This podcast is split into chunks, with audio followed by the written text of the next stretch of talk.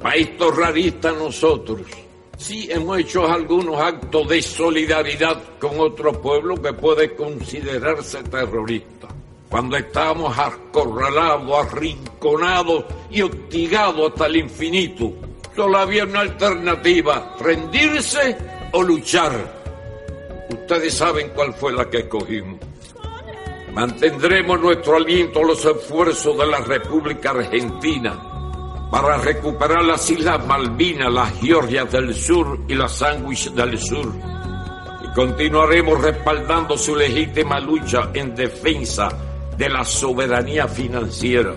Seguiremos apoyando las acciones de la República del Ecuador frente a las empresas transnacionales que provocan daños ecológicos a su territorio y pretenden imponerle condiciones abusivas. Deseo reconocer la contribución de Brasil y de la presidenta Dilma Rousseff al fortalecimiento de la integración regional y al desarrollo de políticas sociales que trajeron avances y beneficios a amplios sectores populares. También continuaremos nuestra contribución al proceso de paz de Colombia hasta su feliz conclusión. Y hablemos de democracia. Thomas Jefferson, a quien admiro muchísimo, uno de los padres fundadores de Estados Unidos, es el principal autor de uno de los documentos más bellos de la historia de la humanidad, la Declaración de Independencia de los Estados Unidos, que en su segundo párrafo dice, todos los hombres son creados iguales, son dotados por su creador con ciertos derechos inalienables. Entre estos están la vida, la libertad y la búsqueda de la felicidad. Palabras maravillosas, pero el mismo Jefferson era propietario de centenas de esclavos. En aquella época, incluso para estos extraordinarios hombres, era inimaginable que los negros tuvieran derechos.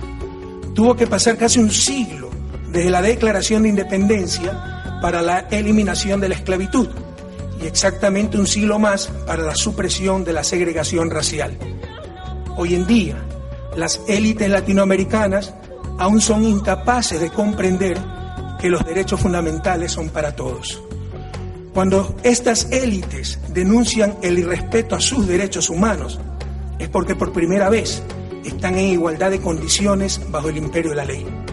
Cuando denuncian dictaduras y autoritarismos, es porque ya no pueden someter nuestros gobiernos a sus caprichos e intereses. Nosotros no queremos estar atrapados en la ideología, por lo menos yo no lo estoy, me interesa el progreso y me interesan los resultados. No me interesan las argumentaciones teóricas, me interesa el poder proporcionar efectos tangibles para las personas. Nos hemos comprometido más que nunca respecto a décadas pasadas en esta región. Los que me conocen saben que si ustedes me presentan un problema, yo haré lo mejor para intentar enfrentarlo, resolverlo. No podré arreglarlo de inmediato, pero haré lo posible. También opino que la relación entre los Estados Unidos y las Américas es tan buena como lo es, es la mejor que ha sido en muchas décadas. Estoy aquí para colaborar con ustedes y seguir edificando sobre este progreso. Es importante recordar que entre Estados Unidos y América Latina y el Caribe hay más historias de fracaso que de éxito. Hay más relaciones asimétricas que grandes proyectos de integración norte-sur. Nuestra memoria latinoamericana está cargada de episodios de intervenciones armadas desde Estados Unidos, de invasiones, de imposiciones dominantes y de agresiones constantes. Yo estoy convencido, hermanas y hermanos, el primer promotor del mundo es Estados Unidos en las dictaduras militares de golpe de Estado.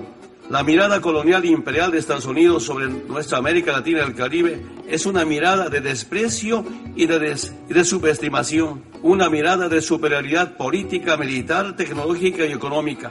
Es la mirada del colonizador sobre el colonizado, del invasor sobre el invadido, del imperio sobre sus vasallos. Es la mirada de águila sobre su presa indefensa. Han pasado más de 200 años de la independencia de Estados Unidos y este país continúa viendo a nuestra región no solo como su patio trasero, sino como su patrimonio que le pertenece por designio divino, desde el poder imperial de los Estados Unidos, a través del imperativo de la economía neoliberal, con mentalidad colonial, o con el discurso de la seguridad internacional. Yo sé que el presidente Barack Obama lo acaba de decir, no le gusta mucho la historia o le, o le, parece que no es importante. Yo creo que la historia a mí me encanta. A mí me encanta porque además me ayuda a comprender lo que pasa lo que pasó, por qué pasó, y fundamentalmente a prevenir lo que puede llegar a pasar, porque la historia enseña, no para recordarla y autoflagelarnos, o como un ejercicio de masoquismo, sino simplemente para entender por qué pasaron las cosas.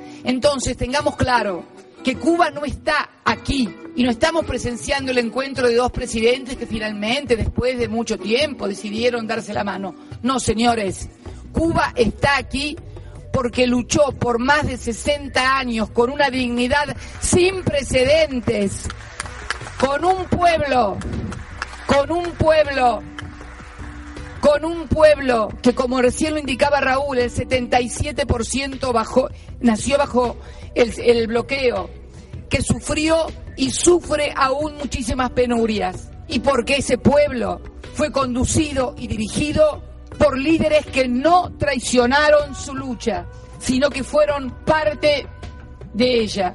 Se declara a la hermana República Bolivariana de Venezuela como amenaza para la seguridad de los Estados Unidos de Norteamérica. Confieso, les confieso a todos mis colegas, que cuando escuché la noticia dije, no, debe haber un error. Debe ser que no están de acuerdo con las políticas, que condenan las políticas. Y no, me trajeron la orden. Una amenaza para la seguridad de los Estados Unidos.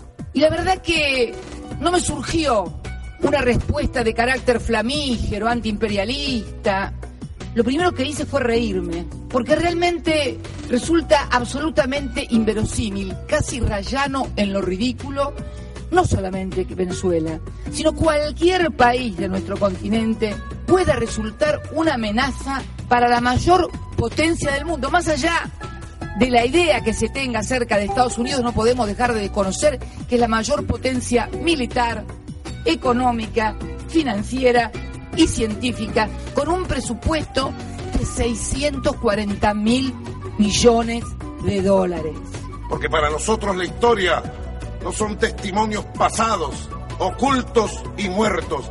Para nosotros la historia es una fuerza viva. Y hablamos de la historia porque estamos orgullosos de nuestra historia de la que construyeron los libertadores y de la que estamos construyendo hoy. No tenemos una historia oscura de la cual arrepentirnos porque nunca hemos bombardeado ni asesinado pueblos hermanos en ningún lugar del mundo. He traído más de 11 millones de firmas que serán entregadas por la vía diplomática y vengo en nombre de 30 millones de venezolanos a exigirle al presidente Obama que derogue el decreto que amenaza a Venezuela Así lo pide UNASUR por unanimidad. UNASUR aprobado un documento histórico rechazando y pidiendo su derogatoria. Así lo pide por unanimidad la CELAC. Los 33 países han colocado un concepto superior, han dicho debe revertirse el decreto. No es historia pasada, presidente Obama. Es historia presente. Yo quiero futuro también.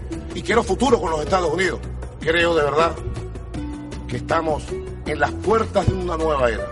Ya América Latina entró en una nueva época, como dice el presidente Rafael Correa, parafraseando, no es una época de cambio, es un cambio de época. ¿Correcto, presidente?